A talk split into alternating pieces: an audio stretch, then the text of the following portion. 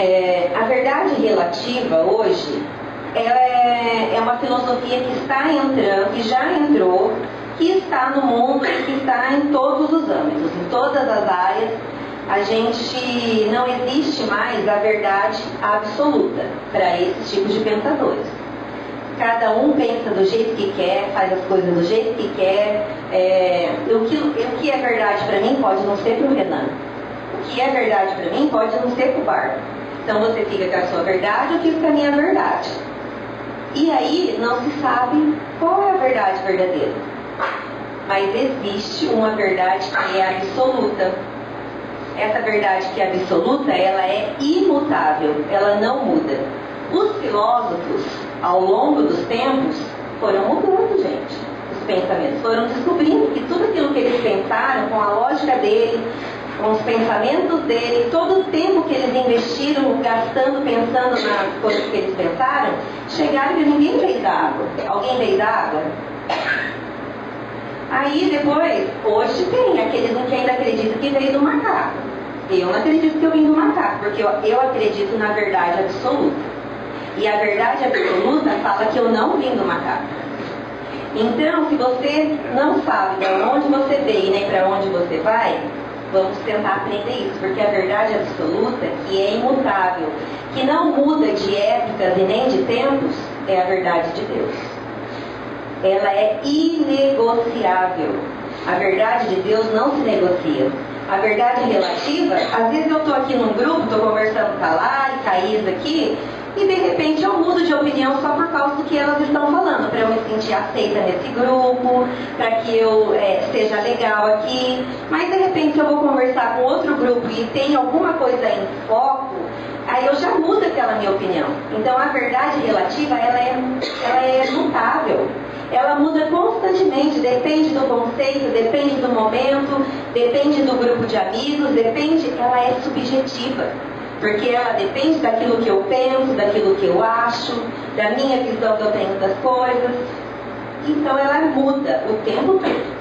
Já a verdade absoluta, a verdade de Deus, não muda. Ela é imutável, ela é verdade aqui, ela é verdade lá na China, lá no Japão, né? A verdade de Deus, ela é imutável. E ela não se prende a um tempo. A verdade de Deus era a verdade lá para Adão e Eva, para todos os grandes profetas, e a verdade de Deus continua sendo a verdade que ela é hoje para nós. Do mesmo jeito. Nenhum A, nenhum tio foi tirado. Nada foi acrescentado. Então a palavra de Deus ela é a verdade e ela não muda.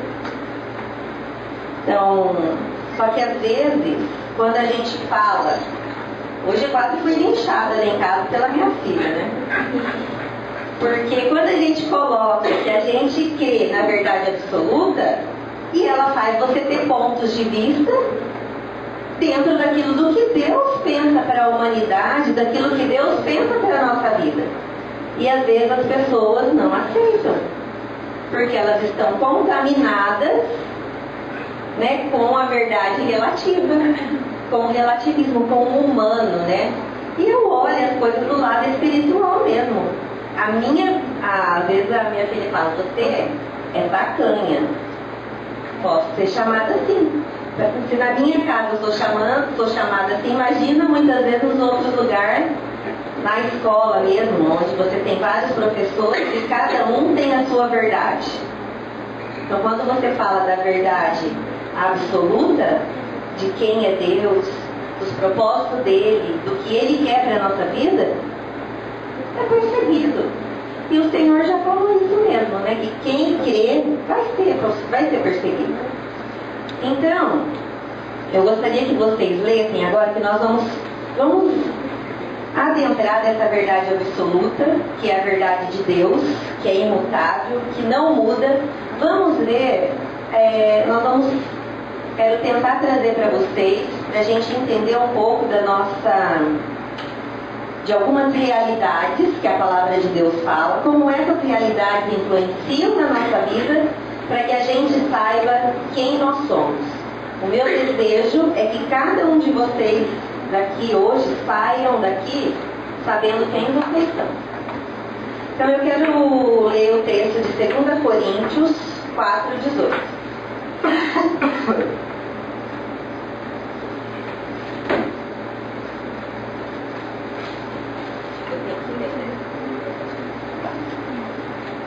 18. versículo diz assim, ó. Não atentando nós nas coisas que se veem, mas nas que não se veem. Porque as que se veem são temporais e as que não se veem são eternas. Então esse texto está falando de duas realidades.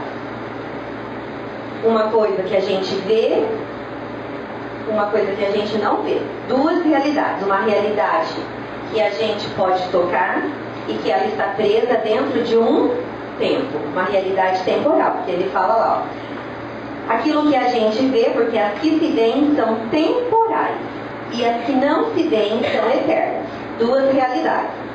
Aí eu acho que a gente podia então dividir. Eu gosto do X. Pode dividir assim, ó. Tá ruim.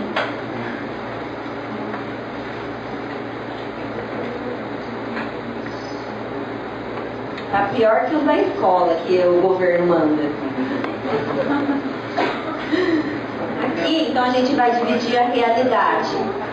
Aqui é a realidade eterna. E essa aqui é a realidade temporal. Uma linha dividindo essas duas realidades. A realidade eterna a realidade temporal.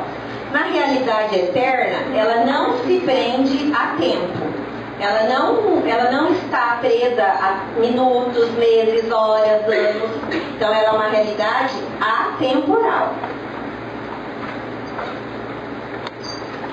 A realidade temporal, como o próprio nome já diz, ela está presa dentro de um tempo. Ela é uma realidade e ela é uma realidade terrena. É aquilo que a gente está vivenciando agora, é a realidade que nós estamos aqui onde nós enxergamos as coisas, onde nós é, vivenciamos, no, nos movemos, nos relacionamos, essa é a realidade temporal. Então ela está presa dentro de um tempo. Essa realidade eterna é, é governada pela Trindade. Deus Pai, Deus Filho, Deus Espírito Santo. Tá? Então aqui eu vou colocar a Trindade. Essa realidade temporal, ela tá, vou colocar aqui que ela é o Deus Trino, o Pai Todo-Poderoso, que criou essas realidades, porque tudo foi criado por Ele. Ele criou essa realidade aqui temporal, que a gente existe, se move e se relaciona, mas aqui nessa realidade tem um rei, tem um, um príncipe deste mundo. Sabe quem que é o príncipe deste mundo? Que governa essa realidade aqui? O maligno. O diabo. A palavra fala que o mundo jaz no maligno, tá? Então eu vou colocar aqui. Só que assim, essa realidade não é dele. Ele governa isso daqui pela autoridade que Deus permitiu que ele tivesse, de estar governando essa realidade. Só para a gente poder pensar. Vamos. Não quero que fique confuso. Então, é, vamos ler o versículo de 1 João 5,19.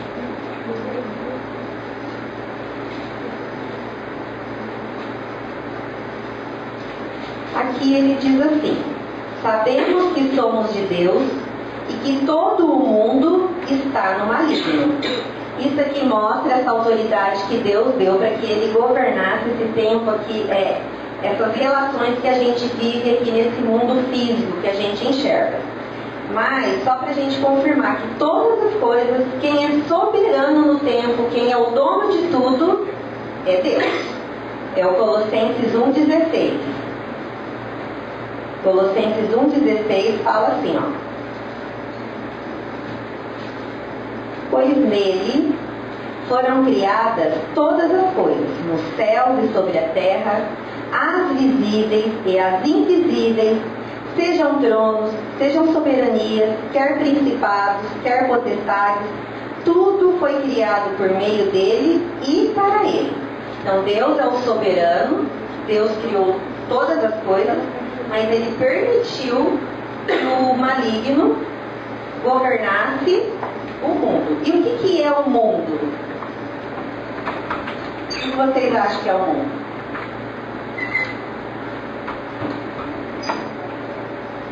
Todas as coisas, né?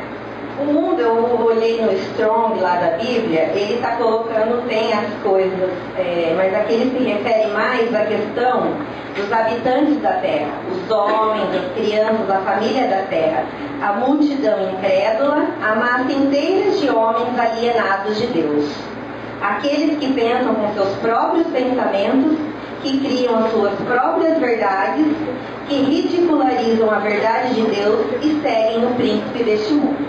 Então ele governa, ele tem um, uma autoridade para estar, tá, que Deus permitiu para estar tá governando, mas são todos que ele governa? Não são todas as pessoas. Tanto que o versículo fala, sabemos que somos de Deus, tem um tanto que é de Deus, e que o mundo jaz no maligno. Então há uma divisão. Outra divisão que a gente vê na Bíblia. Dois tipos de pessoas. As que são de Deus e as que não são do Senhor. As que são governadas pelo Senhor e as que não são governadas por Ele. Então Deus é o Criador, Ele criou todas as coisas. E agora então nós vamos dar uma olhada. Nós vamos ver para a gente entender como que funciona então essa questão dessa divisão. Quem são as pessoas que são influenciadas pelo maligno e quem são as pessoas que são influenciadas pelo Senhor. Então, para a gente ver isso, nós precisamos ir lá no começo. Vamos lá no princípio, lá em Gênesis, no capítulo 1,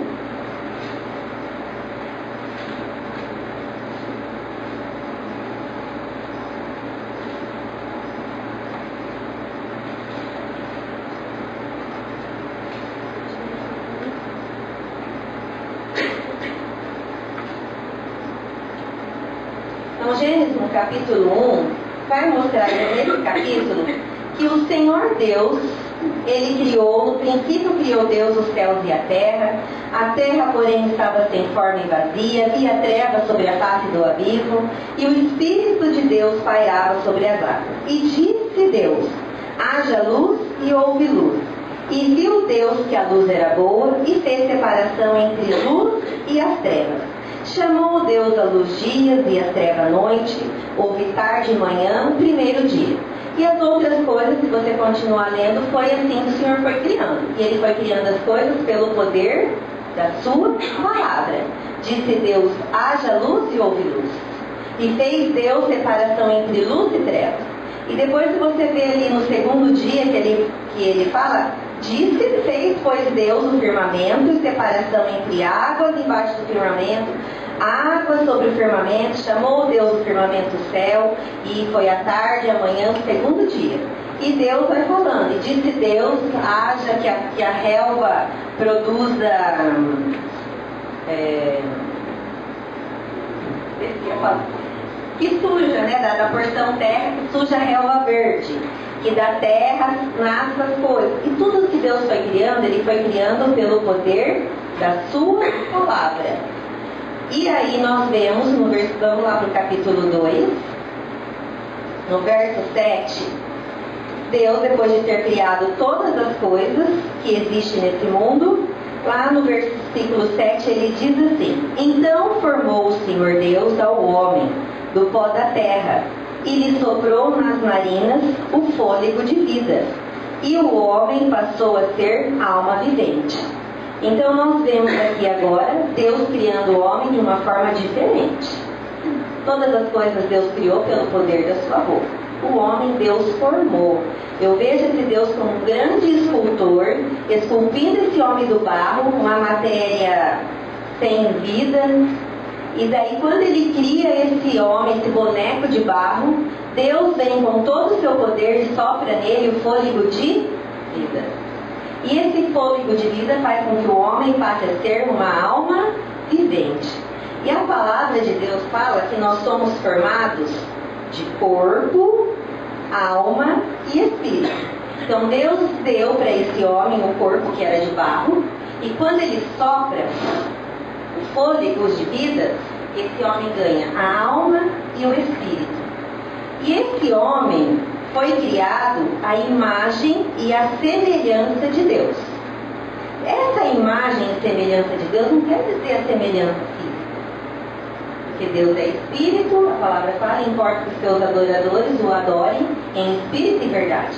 Mas Deus nos criou a imagem e semelhança de Deus para que nós tenhamos relacionamento. Porque Deus é um ser relacional.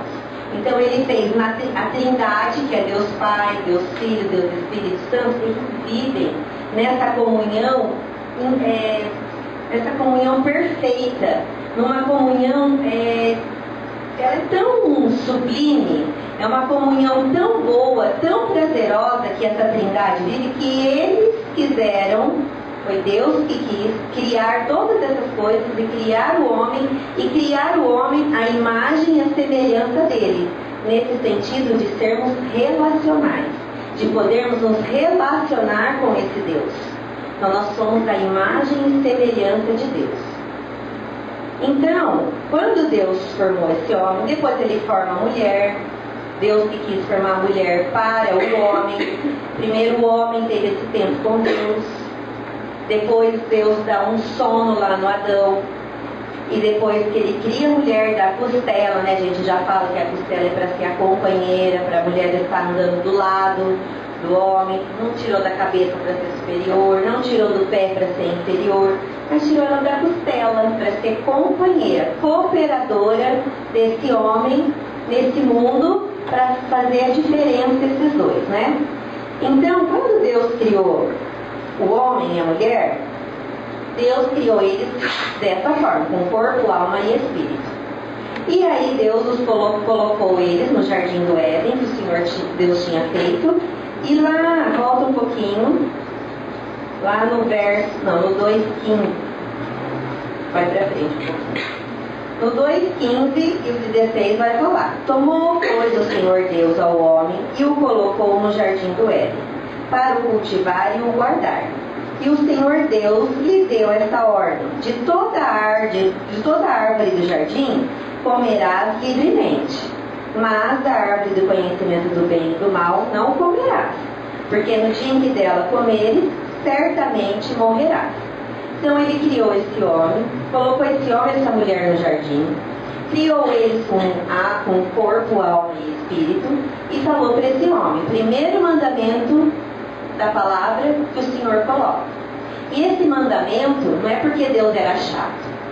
Todos os mandamentos que o Senhor nos dá na palavra dele são mandamentos de proteção, de amor. É porque Deus queria evitar algo terrível. Porque Deus falou: olha, não coma da árvore do conhecimento do bem e do mal. Não coma dela. Porque se você comer dessa árvore, algo terrível vai acontecer. E eu não quero que isso aconteça. Não coma, coma de todas as outras que tem aqui.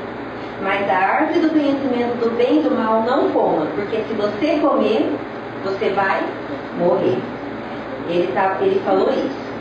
Mas a gente sabe que o homem e a mulher, eles comeram do fruto. Eles comeram do fruto que não era para comer.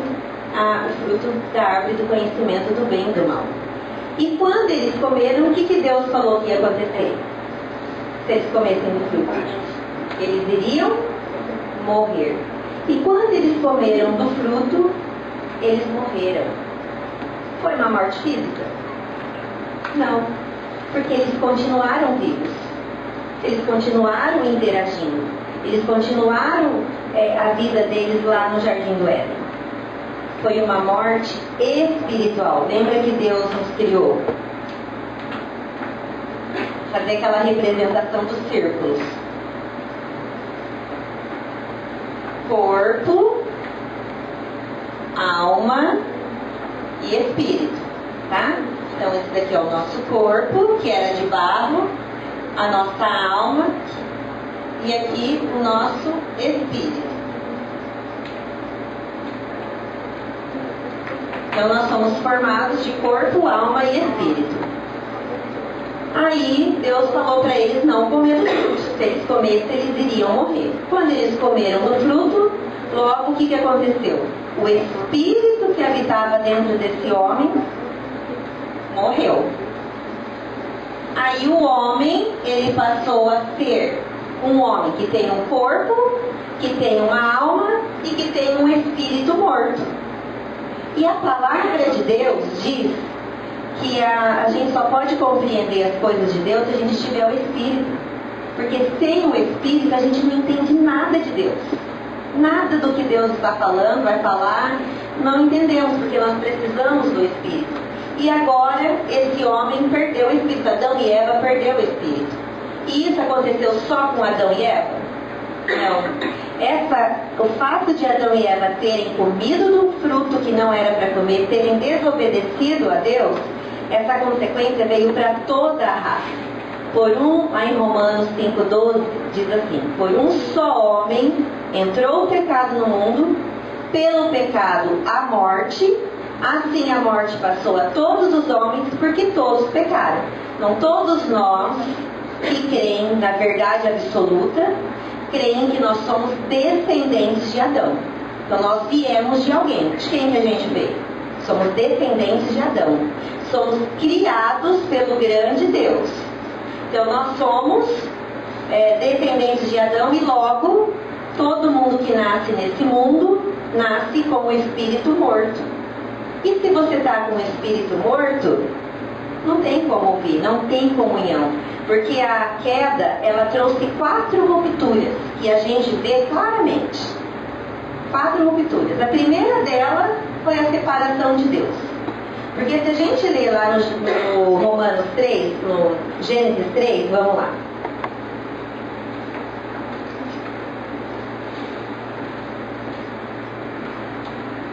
No Gênesis 3, ele começa falando lá.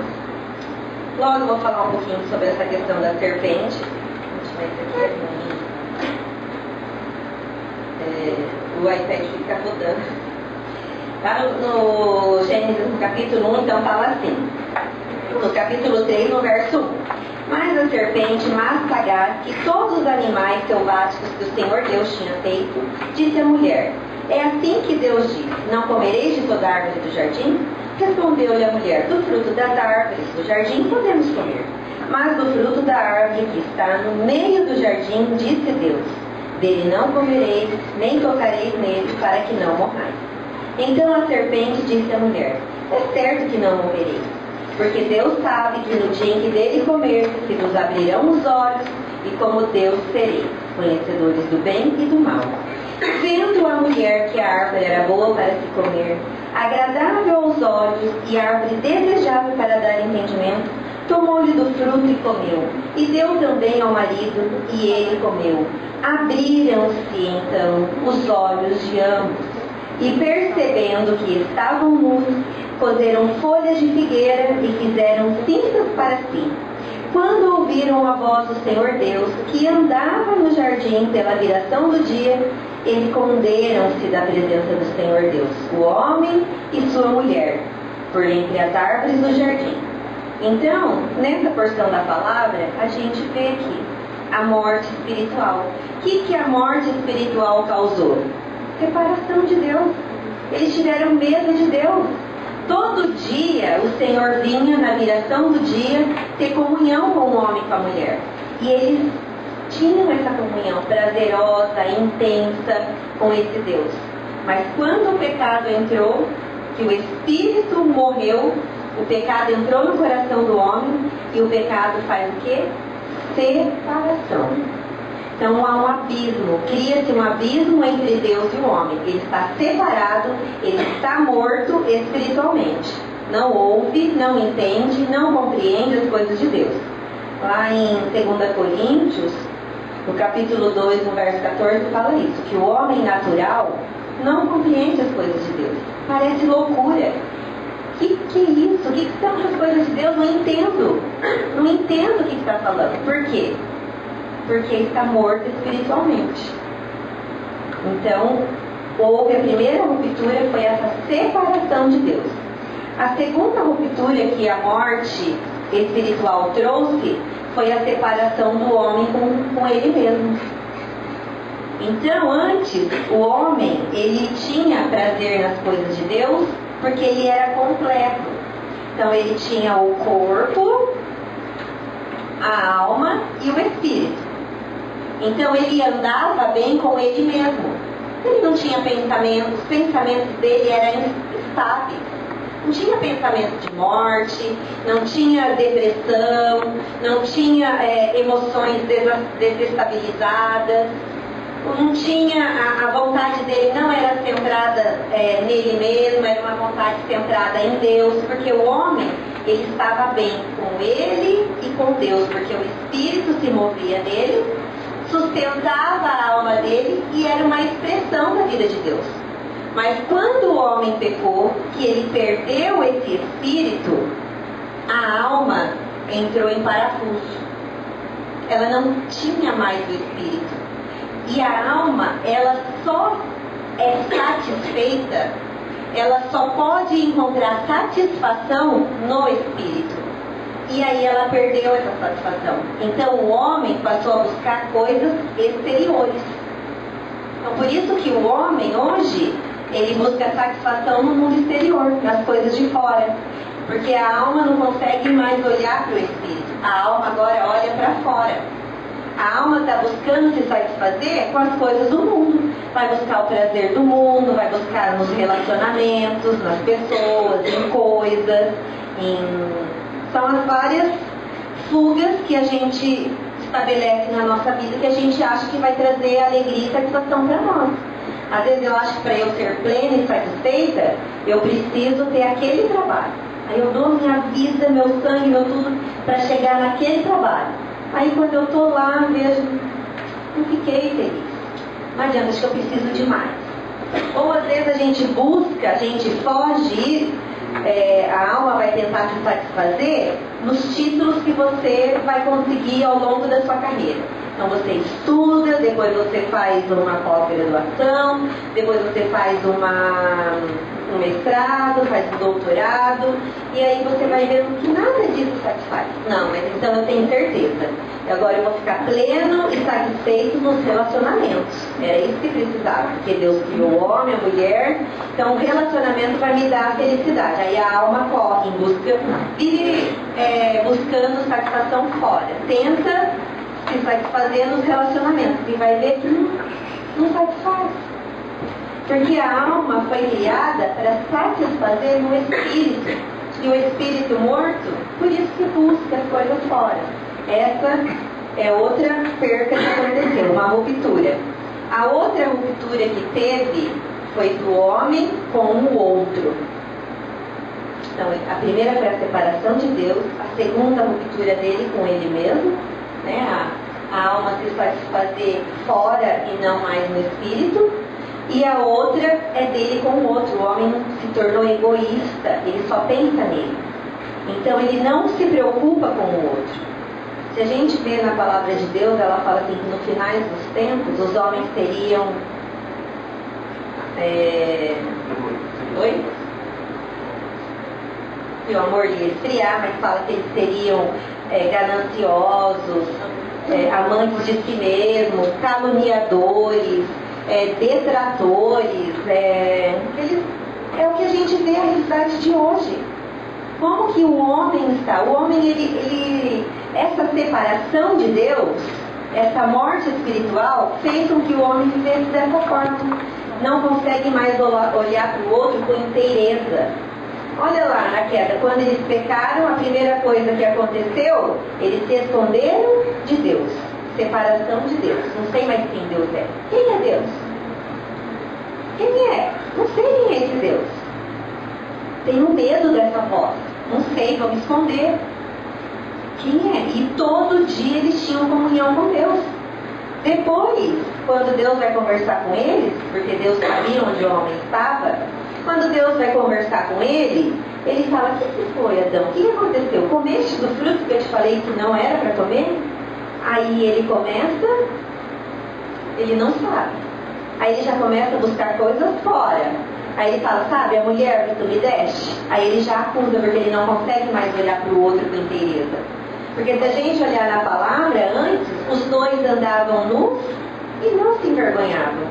Era um nu de alma, de corpo, de espírito. Era uma comunhão plena que o homem e a mulher tinham. Mas quando o pecado entrou, acabou. Aí ele já começa a acusar. A mulher que tu me deste. Senhor, e ainda fala, o senhor fez mal essa mulher aí. Não, não ficou muito boa, não. Porque olha lá o que ela me fez, me fez cair.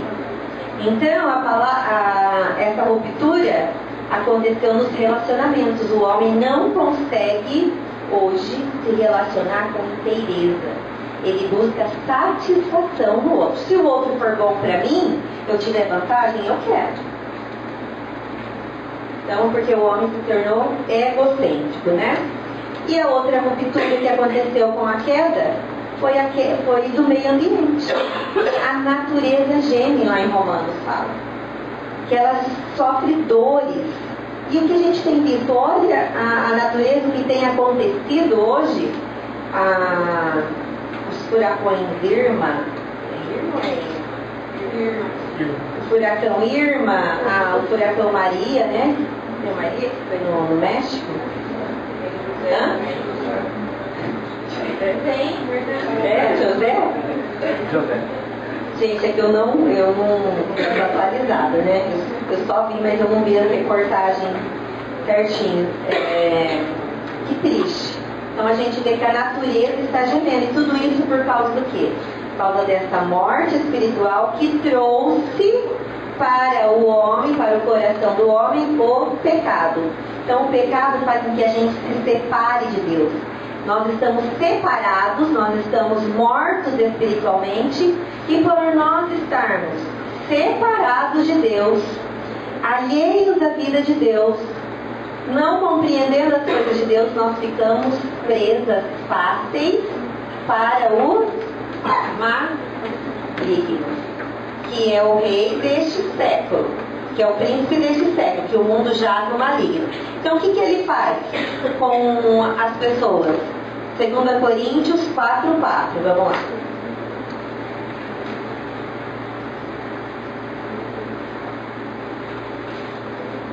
Ah, você pode achar me dar para eu ler? Você Nos quais o Deus deste século cegou os entendimentos dos incrédulos para que não lhes resplandeça a luz do Evangelho da glória de Cristo, que é a imagem de Deus. Então, olha lá, o Deus deste século, ele acha a oportunidade, ele entra no nosso coração, que é dominado pelo pecado, separado de Deus, morto espiritualmente, então a gente não, não, não consegue compreender as coisas de Deus. Aí o Deus deste século ele aproveita essa, é, essa oportunidade, ele usa essa oportunidade e vai colocando em nós esses pensamentos. Então, Deus desse século cegou o entendimento dos incrédulos, para que não lhes resplandeça a luz do Evangelho.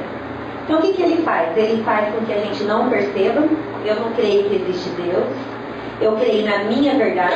Seu Deus é desse jeito, meu Deus é do meu jeito. Eu conheço um monte de gente que fala assim. Tá, esse Deus é seu. Mas eu creio do meu jeito. Eu creio que a gente vai para o céu assim. Eu creio que eu posso viver desse jeito assado.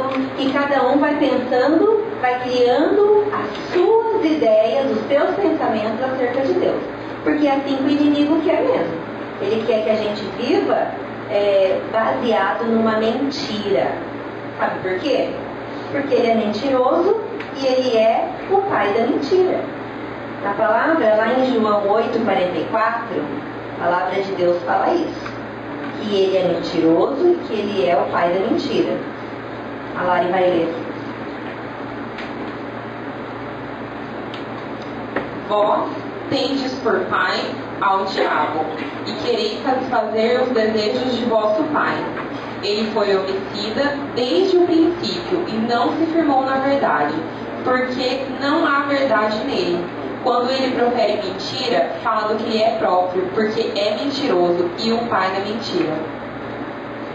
Então, nós precisamos, eu trouxe isso daqui pensando que a gente precisa entender o que o diabo, o inimigo de nossas almas, ele quer fazer na nossa mente, nos nossos pensamentos. Ele quer cegar o nosso entendimento e ele gosta de contar mentira porque ele só sabe falar mentira. Então ele é mentiroso e ele é pai da mentira. E ele usou da mentira como o primeiro casal. Então, quando ele foi falar com Adão e Eva, ele chegou de uma forma sorrateira. Ele não chegou lá e se apresentou, oi Adão e Eva, eu sou o diabo aqui, olha que figura feia. Não. Ele chegou de uma forma sedutora. Ele se transfigurou lá na, na serpente, que era um animal que o Senhor Deus tinha feito. Todas as coisas que o Senhor Deus tinha feito era perfeito, era bom. Então Eva foi conversar com a serpente não estava pensando que era uma coisa que era uma coisa de outro mundo. Era uma, era uma criatura que o Senhor Deus tinha feito.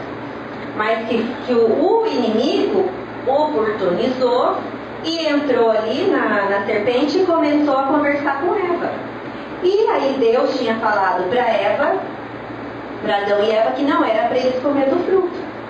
Mas aí eles, a serpente chegou para Eva e falou assim, olha, se você comer desse fruto, você vai ser como Deus. Como Deus tereis. E é certo que você não vai morrer. Então a serpente começou a colocar ali para Eva dúvida no que Deus tinha dito. Que Deus falou que se comer ia morrer. A serpente chega e fala: se comer, não vai morrer. Certamente não morrerei. E sabe o que, que tem mais? Uma você não vai morrer, é o que a serpente falou para Eva. E depois ela falou assim: sabe o que mais? Se você comer do fruto, você vai ser como Deus. Então ela estava colocando para Eva como se Deus fosse é, um. Que palavra que eu posso colocar? Cai na mesma coisa que o espírito mal caiu fazer com a mulher, com o homem, e querer ser Deus. Mesquinho. Não era a mesquinha, mas ele quis colocar assim para Eva, olha, é, Deus ele é, ele é um ser chato. Não, Deus, ele está querendo proibir vocês de uma coisa que é muito boa. Porque se você comer desse fruto, você vai ser como Deus. Ele entrou falando que não ia morrer. Depois ele fala que certamente se você comer desse fruto, da árvore do conhecimento do bem e do mal, vocês vão ser como Deus. Então ele estava Deus respondendo algo que é muito bom e que se você comer, vocês vão ser como Deus. E aí então ele falou, então Deus está mentindo para mim. Porque eu não vou morrer e eu vou ser como ele. Aí aquilo despertou o desejo nela. De, e ela olhou para aquele fruto de um jeito diferente porque a mentira do diabo alcançou o coração da Eva. Porque a, a, a serpente conseguiu falar para Eva que faltava algo nela. A serpente conseguiu colocar no coração dela, falando para ela: falta algo em você. Você precisa ser como Deus. E para você ser como Deus, você precisa comer esse fruto. E aí ela foi e comeu do fruto. Só que o inimigo, ele é mentiroso, o pai da mentira, ela não ficou. Gente, Adão e Eva foi criada a imagem de quem? Ela já era a imagem de Deus. Ela já era como Deus. Ela não, ela não tinha o poder de Deus, mas ela foi criada à imagem e à semelhança de Deus. Não tinha o que ela querer ser mais. Ela já era, ela já era uma filha de Deus. E aí depois, quando a serpente coloca isso no coração de Eva que ela acredita, acredita, ela acredita que falta algo nela e ela vai buscar esse algo fora. Ela foi comer o fruto. E é a mesma mentira que Satanás vem contar aqui para nós hoje. O que, que ele vem fazer? Ele quer roubar de nós a nossa identidade. Ele quer roubar de nós quem nós somos. Ele quer colocar no nosso coração dúvida. Ele quer, ele quer cegar o nosso entendimento. Ele quer fazer com que a gente ande que nem piolho pela cabeça dos outros. Ele não quer que a gente se firme na verdade absoluta, naquilo que Deus diz acerca de nós. E então, a mentira dele é a estratégia que ele usa sempre, porque ele fez isso também com Jesus lá no. Quando Jesus estava lá é, no deserto. Quando Jesus estava jejuando. Jesus foi, ficou 40 dias sem jejuar. Ele estava vulnerável sem, é, sem comer, estava jejuando. Quando Jesus, quando o diabo aparece para ele, como que Jesus estava? Vulnerável. Jesus estava vulnerável, 40 dias sem comer. E aí o diabo chega para ele e vem aquela mesma perguntinha. Se tu és o filho de Deus, transforma essas pedras em pães. Se, se você tem poder mesmo, ó, mesma perguntinha. Se, se você tem poder, falta algo em você, Jesus. Será que você tem poder mesmo para poder fazer, transformar essas, essas pedras em pães? Se você tem, mostra.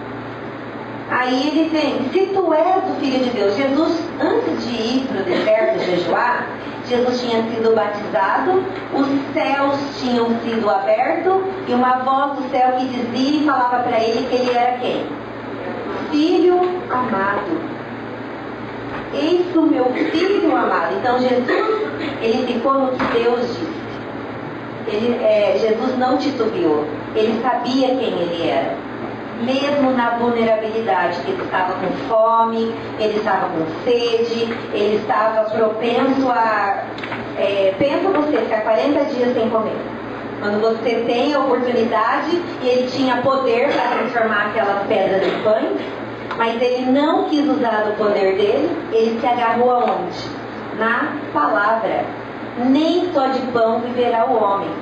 No que você se agarra quando o diabo conta essas mentiras para você? Que falta algo para você? Onde você busca a sua satisfação? No sexo? Nas drogas? Na pornografia? No que? Qual é o seu vício? Qual é o seu problema? Ah, o que, que o diabo tem contado de mentira para você que faz você buscar, querendo satisfazer numa coisa que não vai te dar satisfação? Porque não tem nada que possa te satisfazer se não for o Espírito de Deus é só Ele. Nós só podemos ser satisfeitos, a alma só vai ser plena se ela tiver o Espírito. Então, como que a gente faz para ter esse Espírito? Por meio de Cristo. O Deus deste mundo, o Criador que é dono de todas essas coisas, que Ele criou tudo, que nós vimos lá no Colossenses no capítulo 1, mas que permitiu que o menino tivesse essa oportunidade de estar agindo sobre as nossas vidas, mas esse Deus é muito mais poderoso. Esse Deus é soberano. Esse Deus é tremendamente poderoso. Então a gente precisa entender e crer o que esse Deus veio fazer. Porque ele, ele dá discernimento para nós entendermos essas armas mentirosas do inimigo. Quando você sabe quem você é, você se firma naquilo que Jesus Cristo veio fazer por você, você não negocia. Você não negocia quem você é. Você não negocia sua fé, você não negocia sua vida, você não negocia a sua identidade. Então, quando Jesus veio para esse mundo, ele morreu lá na cruz. Ele morreu na cruz e ele. A Bíblia, a palavra de Deus fala que quando ele morreu lá na cruz, ele nos atraiu no corpo dele.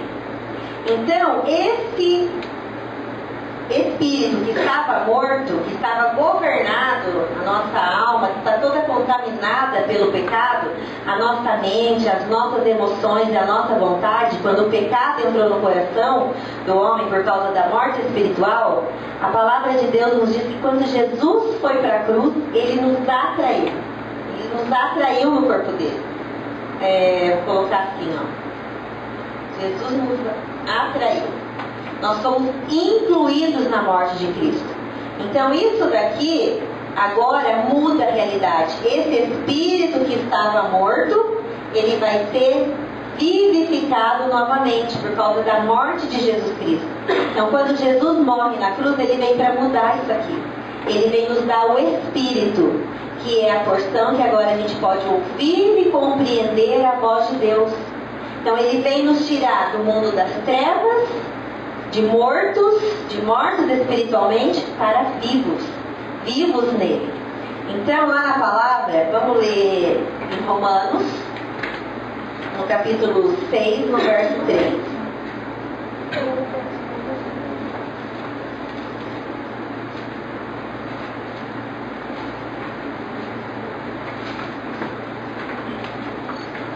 Ou não sabeis que todos quantos fomos batizados em Jesus Cristo fomos, batizados na sua morte? De sorte que fomos sepultados com ele pelo batismo na morte, para que, como Cristo ressuscitou dos mortos pela glória do Pai, assim andemos nós também em novidade de vida. Então, olha só. Se fomos, pois, sepultados com Cristo na morte pelo batismo. Esse batismo significa inclusão. Nós somos incluídos, mergulhados, colocados dentro de Cristo. Então é isso que ele está falando. Quando Jesus morreu, ele nos atraiu. Nós somos incluídos na morte dele. Então a morte de Jesus foi a minha morte. Aí ele fala: se fomos, pois, sepultados com Cristo, também fomos ressuscitados com Ele. Quando nós ressuscitamos, quando Jesus ressuscitou, porque esse nosso Deus é vivo, é um Deus de vida, Ele vem da vida, Ele vem nos transformar, Ele vem, é, nós cremos no Deus da ressurreição. Se você crê nesse Deus só da morte, que só morreu, que, que vai resolver a sua vida? Nada. A gente precisa crer no Cristo ressurreto que é o que a palavra de Deus está falando aí, que a gente vai andar agora em novidade de vida. Ganhamos nova vida. E o que, que é essa nova vida? O Espírito. Lá em Efésios, no capítulo 2, no verso 1 e 2, vai falar que ele nos vivificou. Quem que precisa ser vivificado? Quem está morto.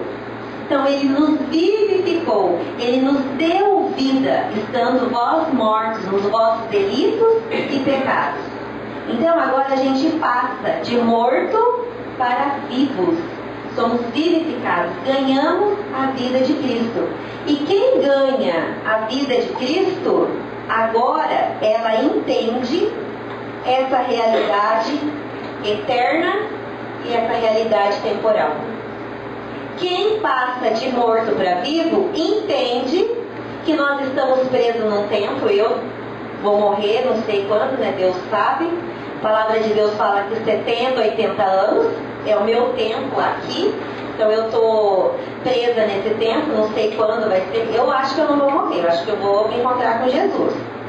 E eu acho que Jesus está para voltar, então ele vai vir buscar logo os seus, né? Mas então eu estou presa aqui nesse tempo e vou viver essa quantidade de tempo o Senhor tem determinado para mim. Mas agora, os meus olhos foram abertos, porque eu ganhei essa vida em Cristo, que Ele ressuscitou lá e me deu essa nova vida. Esse Espírito que vem habitar em mim, Ele faz com que eu enxergue essa realidade aqui, eterna. Por isso que aqui eu sou peregrina, passageira. Esse mundo aqui não é minha morada, não é a minha casa. Eu sou peregrina, eu estou por um tempo aqui.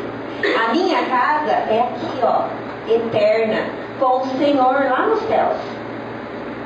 Então eu ganho essa dimensão, entendo o que, que é essa eternidade, entendo o que está acontecendo na nossa realidade temporal, entendo que o inimigo é um oportunista, que ele quer ganhar a minha mente, fazer com que eu fique pensando nessas coisas do mundo ou buscando satisfação fora. Agora, quando a gente ganha o espírito, a alma pode ser plena, porque ela vai se satisfazer no espírito. Então, o espírito de Deus vai ser como que a gente alimenta a nossa alma? Pela palavra. Então, agora que a gente ganhou esse espírito, a gente passa a ter prazer, a gente passa a ter é, vontade de, é, de viver, de experienciar as coisas de Deus. Então a palavra de Deus, que é a carta de Deus escrita para nós, ganha significado.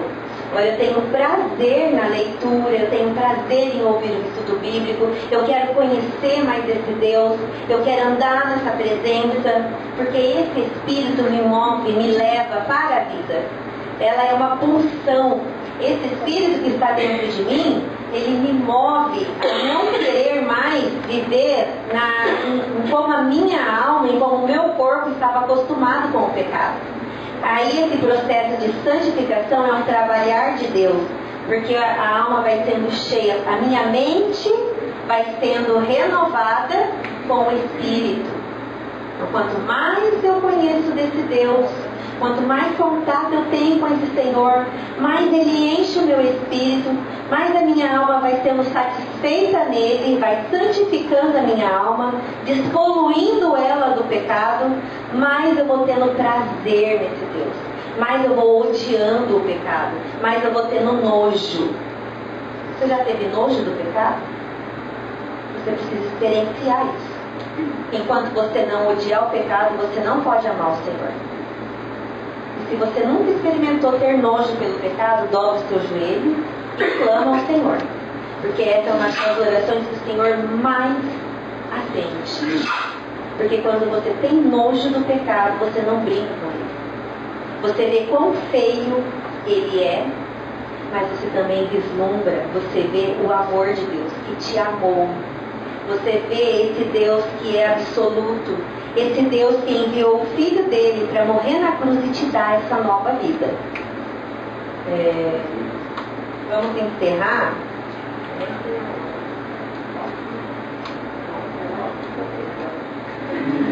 Então, é, gente, eu espero que vocês tenham entendido toda essa colocação, porque agora você tem uma resposta para quem você é. Quem é você? Eu sou uma filha amada de Deus. Eu nasci nesse mundo, me perdi por causa do pecado, nasci separada de Deus, mas o Senhor enviou o Filho dele, Jesus Cristo, mudou a minha história, me deu o Espírito dele e agora eu tenho um propósito. Para que, que eu vivo nessa vida aqui? Lá em. Só rapidinho, já estou encerrando, tá? É, 2 Coríntios 3,18 fala assim: Mas todos nós, com o rosto descoberto, refletindo como espelho a glória do Senhor, somos, somos transformados de glória em glória, na mesma imagem como pelo Espírito do Senhor. Então vivemos aqui nesse mundo, não é para ter vida boa, não. Ainda que Deus é galardoador e permite que a gente tenha pessoas de muitas coisas boas. Mas nosso, nosso propósito de viver aqui nesse mundo é glorificar o Senhor é refletir a imagem dele, a imagem do seu filho. E aí, para a gente entender então, quem tem o Filho de Deus tem a vida eterna. E quem não tem o Filho de Deus não tem a vida eterna. Então, para onde eu, de onde eu vim? Vim de Deus. Para onde eu vou? Vou para Deus. A minha vida veio dele e eu vou voltar para ele, porque eu fui comprada por ele. Porque ele, Jesus Cristo deu o sangue dele. Ele morreu na cruz e deu o corpo dele por cada um de nós. Então quem é você? Se você sabe quem você é, você não negocia quem você é com nada. Nenhuma mentira do inimigo pode entrar na sua vida e fazer você titubear diante daquilo quando você tem certeza que você é uma filha de Deus, filho de Deus amado e comprado pelo sangue revidor e redentor do Senhor Jesus. Então que essa verdade seja uma verdade no coração de vocês. Que vocês possam ver que só existe uma verdade absoluta. E que é a verdade da palavra de Deus. Amém? Então vamos orar. Você ora, Pai querido, Pai amado, quero te agradecer por esse tempo. E mais uma vez, Senhor, pedir a ação do Teu Espírito. Porque o Teu Espírito, ele veio com um propósito de nos convencer, e é só Ele que pode entrar, que pode abrir os olhos do nosso entendimento. Nós não podemos receber nada, nada, se do alto não nos for dado, Senhor. Então nós clamamos que o teu Santo Espírito fale conosco e traga essa revelação dessa obra tão grandiosa que o Senhor fez por cada um de nós, Pai. Naquela cruz, nos transportando do reino das trevas e nos levando para o teu reino de luz. Pai, faz isso para a honra e glória do seu próprio nome, Pai, no nome de Jesus. Amém.